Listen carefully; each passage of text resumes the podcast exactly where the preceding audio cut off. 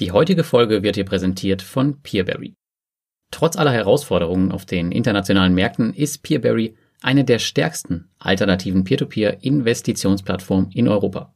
In Bezug auf das Volumen der über die Plattform finanzierten Kredite nimmt Peerberry mittlerweile eine sehr starke Position unter den Marktführern ein.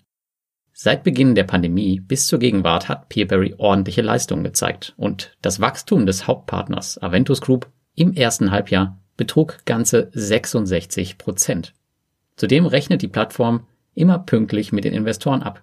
Peerberry-Investoren haben auf der Plattform noch nie so etwas wie ausstehende Zahlungen oder verspätete Abhebung gesehen. Wenn du noch nicht bei Peerberry investiert bist, solltest du es einmal versuchen. Für alle neuen Investoren gilt ein Bonuszinssatz von plus 0,5 Prozent für die ersten 90 Tage. Beachte jedoch dabei immer, ich spreche keinerlei Empfehlungen aus und alle Plattformen, über die ich berichte, Dort bin ich auch selbst investiert. Und natürlich können Peer-to-Peer-Kredite immer zu einem Totalverlust des Kapitals führen. Und jetzt geht's los mit dem heutigen Podcast.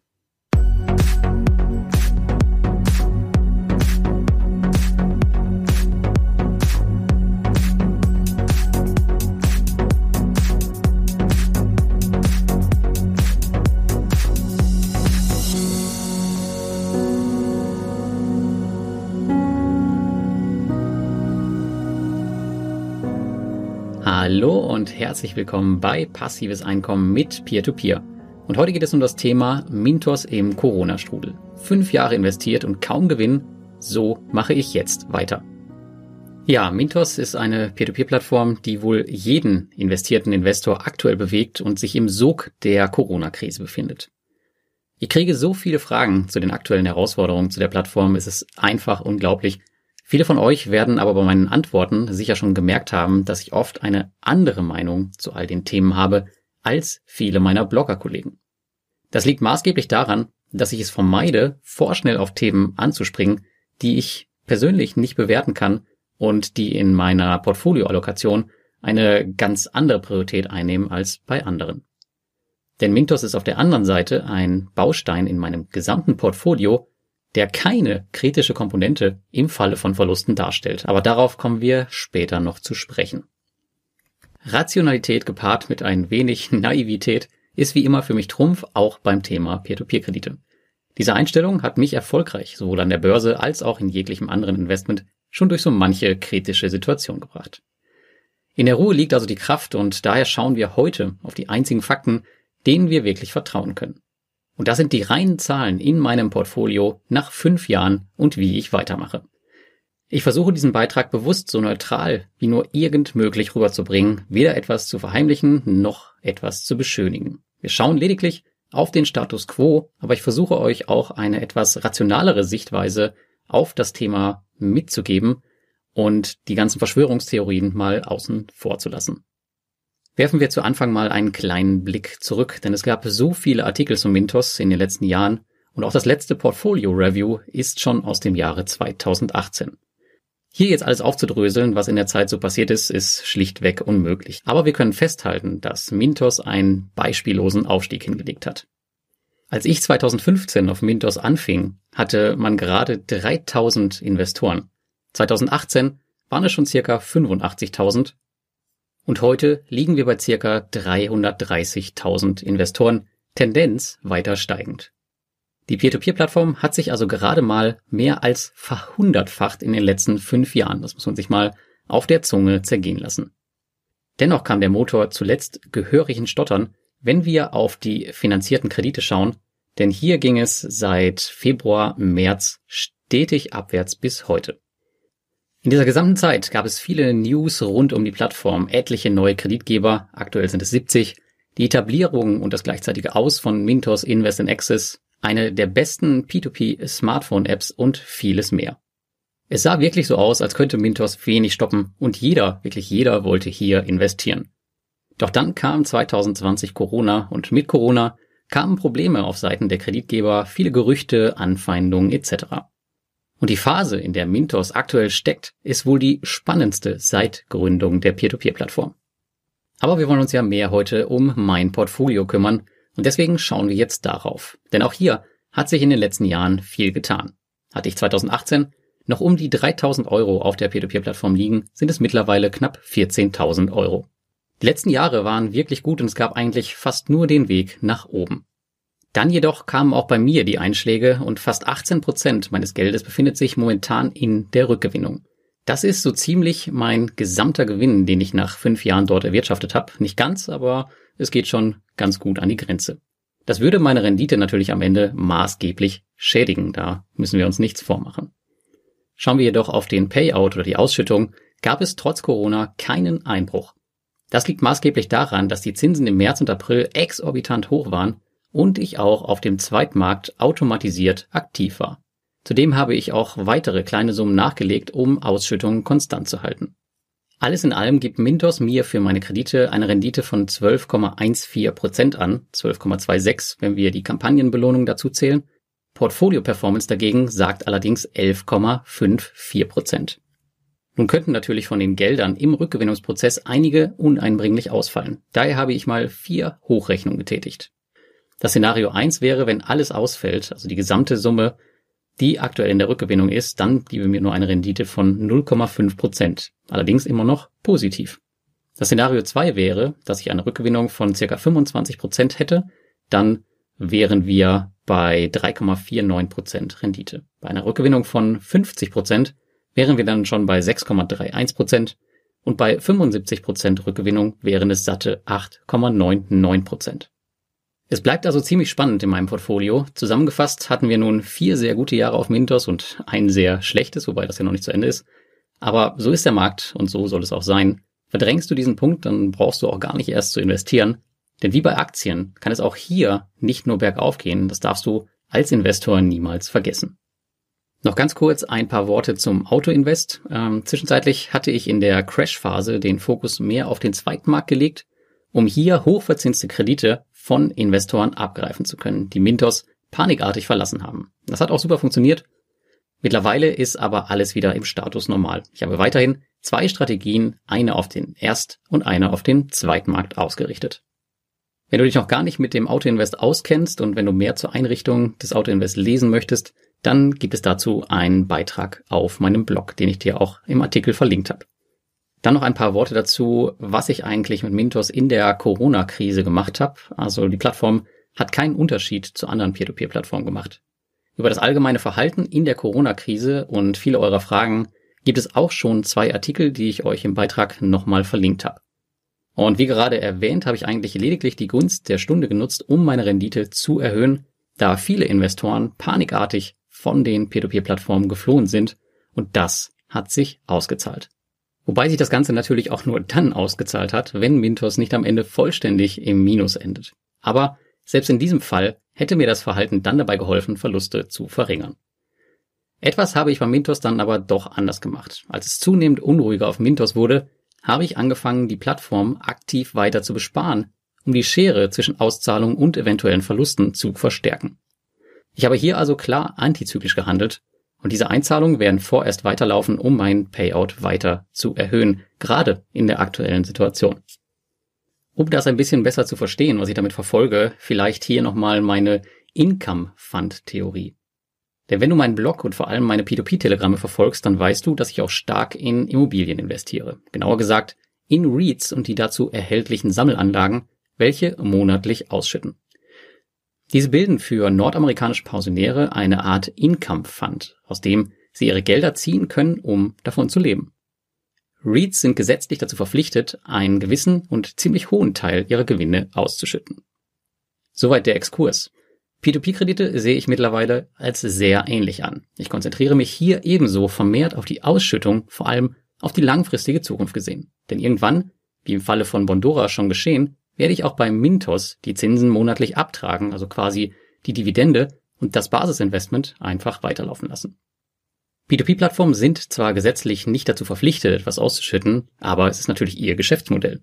Die Zahlungen schwanken, aber auch das tun sie bei den REITs, denn auch hier werden die Dividenden angepasst, wie es auch jüngst in der Corona-Krise erst passiert ist. Der Vergleich rein auf die Funktion gesehen ist also nicht so weit hergeholt. Wenn man es nun also so sieht wie ich, muss man sich die Frage stellen, was ist besser? Es als langfristige Anlage zu sehen oder nun auszusteigen und nur noch die Defaults mitzunehmen und sein Payout sukzessive dahinschmelzen zu sehen. In meinen Augen hätte ein Ausstieg vor der Krise erfolgen sollen oder weit danach. Aber jetzt, am eventuellen Tiefpunkt von Mintos, was genau bezweckt man damit? Daher meine Entscheidung hier antizyklisch zu handeln, ähnlich wie bei den Reads, die ich ja jetzt aufkaufe, die sich noch lange nicht erholt haben von dem, was da im März passiert ist. Wie du in meinen verschiedenen Szenarien eben gehört hast, ist hier selbst im schlimmsten Fall bei Mintos die positive Rendite aktuell nicht gefährdet und die Ausschüttungen laufen auf der anderen Seite immer weiter. Du kannst mir ja mal in die Kommentare unter dem Beitrag schreiben, was du von diesem Ansatz hältst und ob du daran schon mal jemals selbst gedacht hast. Und dann müssen wir natürlich auch über die ganzen Kontroversen rund um Mintos reden oder zumindest anreißen. Denn bei vielen Investoren geht es gefühlt momentan weniger um das Investment als vielmehr um die Dinge, die um Mintos herum so passieren. Egal, ob es um die Zerschlagung von Finco geht, die Anpassung der AGBs oder die zu hohen KYC-Anforderungen, von denen man immer wieder hört. Es gibt eigentlich immer ein Thema, das war übrigens bei Mintos auch schon vor Corona so. Damals hießen die Themen dann halt Eurocent, A40, Eigas Kesenfels, wobei der immer noch ein Thema ist, etc. Auf der anderen Seite werden Transparenzverbesserungen und jegliche andere positive Dinge vollkommen ignoriert. Also man konzentriert sich stets immer auf die negativen Dinge. Und das ist etwas, was mich persönlich massiv stört, nicht nur bei Mintos, sondern das ist ja oft im, äh, im gesamten Leben so, dass sich andere Menschen immer mehr auf die negativen Dinge fokussieren als auf die positiven. Aber jetzt zurück zum Mintos. Wenn mir etwas an einer P2P-Plattform nicht passt, dann gibt es maßgeblich für mich zwei Wege, wie ich damit umgehen kann. Erstens, ich verlasse die P2P-Plattform, weil die Zahlen nicht stimmen oder ich das Vertrauen verloren habe und das Thema ist beendet so geschehen bei mir beispielsweise bei DoFinance oder Flender. Oder zweitens, ich bleibe dabei, weil viele Dinge mich als Investor vermutlich niemals betreffen werden oder ich sie nicht bewerten kann und zudem die Zahlen noch so weit in Ordnung sind, dass ich nicht vollständig im Minus lande. Bei Mintos trifft für mich aktuell das zweite Szenario zu, wobei ich auch absolut jeden Investor verstehen kann, der den ersten Weg wählt. Ich möchte dir hier lediglich einen anderen Gedankenanstoß mit auf den Weg geben. Hinzu kommt noch, dass Mintos in meinem gesamten Portfolio einfach nicht wichtig genug ist, als dass ich es nicht einfach laufen lassen könnte. Ich bin im letzten Podcast schon mal darauf eingegangen, aber hier nochmal ein bisschen zur Erläuterung. Von meinem gesamten P2P-Portfolio liegen nur rund 5% auf Mintos.